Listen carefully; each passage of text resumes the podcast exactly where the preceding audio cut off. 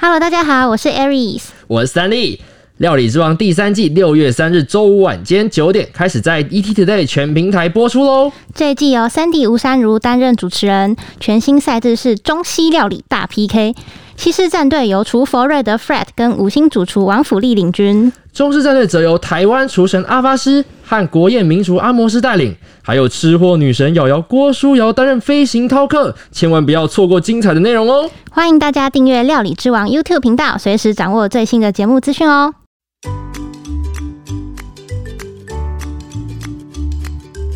欢迎收听有点毛毛的，我是 Stanley，我是 Aries。好，今天、哎今天我们其实要聊一个，你很相信前世今生吗？其实某部分来讲，很多人不太相信。我们相你相信枕边的人会投胎转世，但你有相信毛孩也有可能会投胎转世吗？你相信就是离开世界后，他们其实并没有离开？那我相信，因为家中的毛孩呃是我们的家人，然后他只是换了一种方式，然后生活在我们的生活当中。你曾经有发现过吗？你有感觉过吗？今天我们就来分享过，就是以下三个故事的案例，就是在讲前世今生的事情。不过我要先在这件事情，我必须要先讲，我们家 Mitty，因为我们家住八楼嘛，他很常就是就是趴在窗外往外看，但他明明外面没有声音，然后阳台上面也没有鸟，但他就是很常会对着窗外低鸣。哈，他是有看到什么东西吧？对，我觉得看到什么东西，但是看到东西，其实因为我看不到，所以我会觉得是一个无形的东西。我自己的感觉是这样，就会觉得说，哎、我们先撇除有可能是凶宅的那种的那种已经确定不是可能性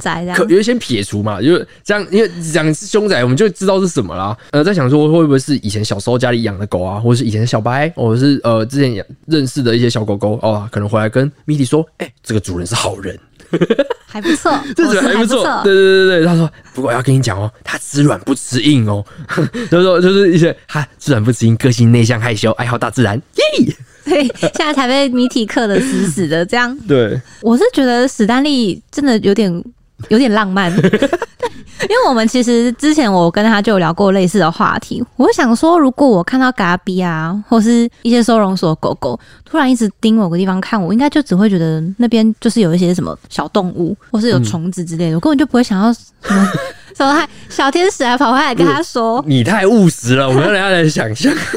可是我我要说，因为我们今天聊到这个投胎转世嘛，我自己是觉得万物有灵，对，就是还是会有那个灵魂的存在。但因为大家不是都有各种说法，可能会觉得说，哦，呃，死掉之后会投胎，或者是死掉之后会去天堂或地狱之类的。但我是这些我是相信，可是你说要进阶到我们的宠物会自己决定说，诶，我就是要来投胎，再来当你的小孩，这种我就会觉得好像，又多了一层关系，对不对？嗯，这这好像没有办法画上等号。就目前看到的案例是还没有办法说服我。也是啦，不过不过其实现在不少人有这种感觉哦、就是说，因为像现在就是有一个四十三岁的妈妈哦，她自己就是分享到说，她陪伴自己就是十八年半的呃那个猫主人 baby 离世很长寿诶、对，她是活了十八岁，然后她从读书哦到毕业哦到现在的嫁人了，然后生小孩了，小孩都长大，都有一定年纪了，因为都有她的陪伴，所以就很很自然的陪伴嘛。那有一天晚上，她就过世了嘛，之后她就过世了，然后就有一天晚上，她呃她的老公弄到 baby 背着背包。然后跟他就是收拾了几个罐头，跟留下一句说：“我我出去玩几天就要回家了。”结果他们在有避孕的情况之下，然后就因为又过了好几年嘛，因为他已经就是已经生小孩，已经生过小孩了，然后已经有一段时间没有没有过生小孩的这个的过程，然后说就是意外怀孕了，然后到宫庙请示神明这部分，然后他说是否是 baby 回来了，就得到了三个醒杯，就是这部分来讲，就是就是他说，但妈妈说，他每次看到儿子吐舌头的时候，然后或抓地板，然后就是他会觉得这些这些行为跟 baby 的生前做的一些行为非常有点像，就有点相似，就连睡觉的时候那个双手捧胸的那种睡姿，嗯嗯嗯，有点像睡美人的那个睡姿有点像，但有其实又有点像那个仰卧起坐的时候，啊，有点像。对，他的就是那种睡姿，其实有有几个时刻让他不知不觉觉得是哦，就有点像是 baby 回来了这样子，那让他不禁激动，就是说是不是 baby 换了一个方式当了我的小孩，然后要来陪我更久？就原本是他养的猫嘛，就是他他过世之后换他养的小孩，然后他他老了之后换他的小孩要养他的时候，哦，又换过来，那个身份又换又对调，哇，好感人哦！我是我自我自己听完是相信的，就我觉得哇。好有灵性哦，他是投胎耶。可是你不觉得很多东西都只是日有所思夜有所梦吗？我觉得某部分就就理性面来讲，确实这种这部分当然是不可能。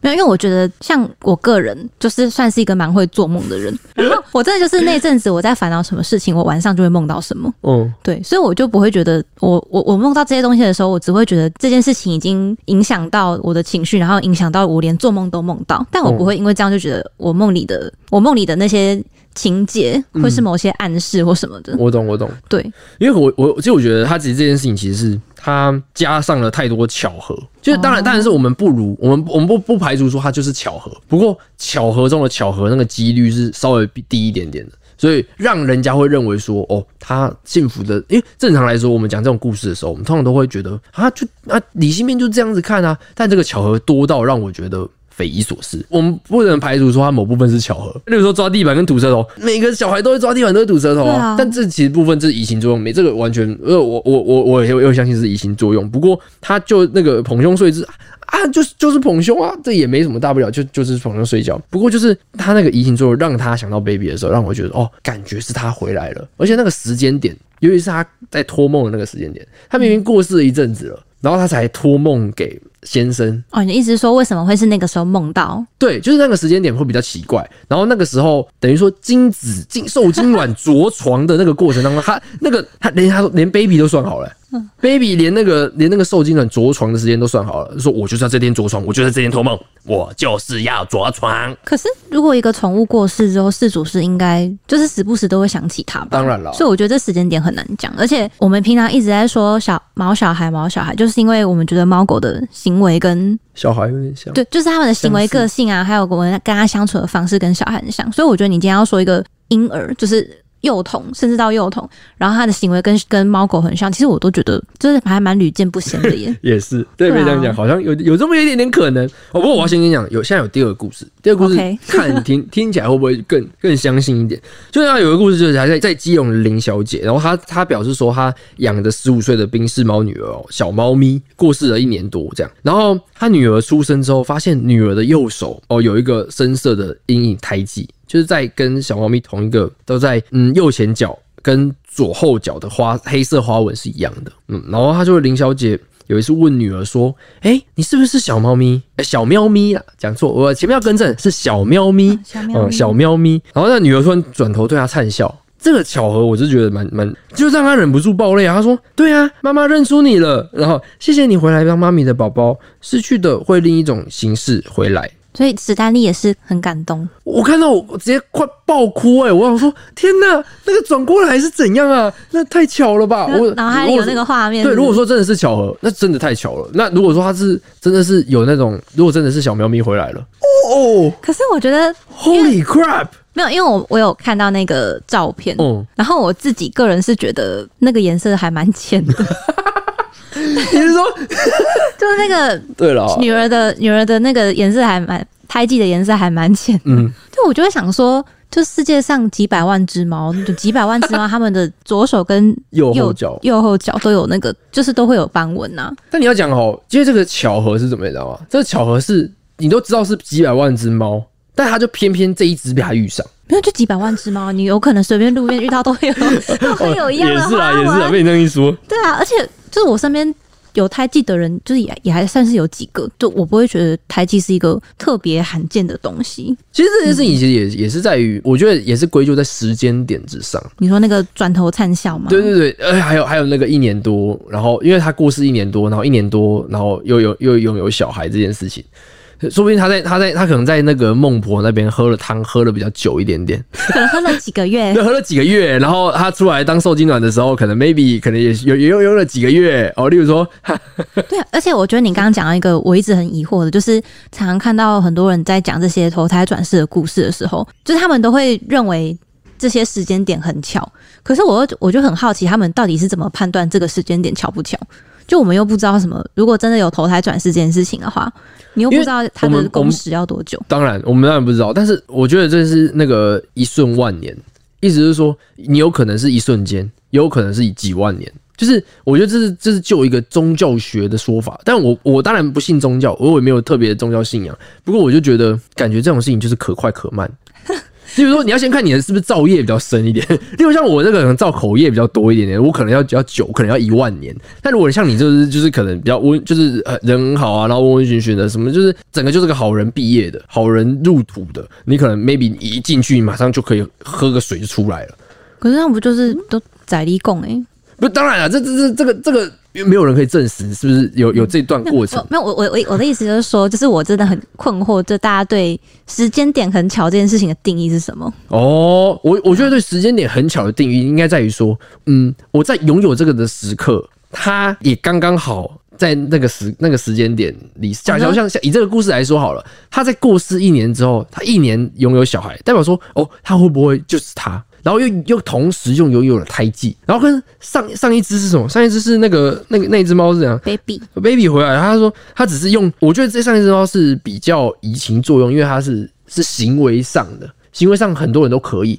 但是就是在天这种天生天生的东西的时候，我我我。不否认，呃，也不排除哦有这样子的可能，这样，所以，我我我说我说相信是说我宁可信其有，但我跟你讲，现在讲到第三个故事，OK，你你可能也会稍稍微对你自己的想法改观。我其实这件事情其实是我在要做这个主题的时候的一个最主要发想的一个一个故事，嗯，它其实是一个这是在这个萨摩耶叫雷诺。他的故事哦，他其实是一直在大陆的狗狗啦。然后王小姐说，他当初在呃抱抱雷诺回家的时候，他还是个小小小狗狗。然后那时候他自己只是个学生，他因为他陪伴他一直到自己嫁为人妇啊，然后过了十一年，然后就是雷诺也长大了，然后但是身体上就是发生一些疾病啊，例如说哦，他有一些骨癌哦，不是那个骨癌哦。欢迎收听骨癌，我是谢梦工，不是，他是说，是罹患了骨癌，然后就是还有一些肾衰竭的的那个的一些症状，身体不太好了，对对对对对，然后说尽管不舍哦，然后这些，但是他在医院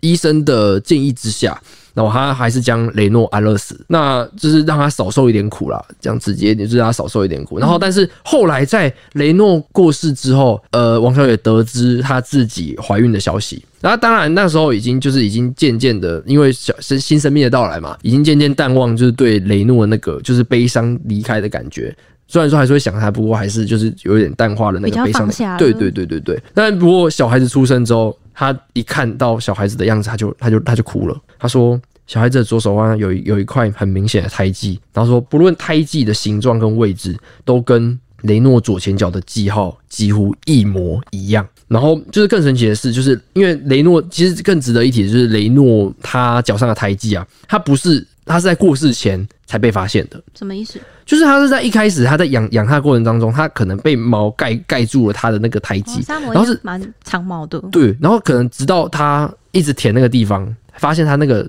胎记慢慢现出来，就原本以为是皮肤病啊，不过就是到医院才才知道那个他其实是藏了十一年的胎记这样。然后不过他这个雷就是雷诺这个举动哦，其实就在生前这个举动，然后似乎在提醒着那个女主人说：“哎，我的胎记在这里哦。”那如果这样来到到到了来世，你们一定还认得出我的那种概念。然后那就女主人就是就一直深信着他会可能会回来这种概念。那他最后雷诺啊，他就是可能是投胎回来当他的宝宝了，所以他宝宝这边手上有一个胎记。不过我我要先说这件事情某部分的巧还是在的。但是我一直觉得这件事情很感人的是，他那个位置一模一样。就是你如果说今天是在，如果说你你是在左手，然后你出现在右手，这件事情可能就是就是你可能就对不上来嘛，因为你不可能左右对啊。但是他就是在左手，而且在同一个位置。虽然说大小是有差别，不过就是在同一个位置。所以史丹利当下看到也是我哭烂哎，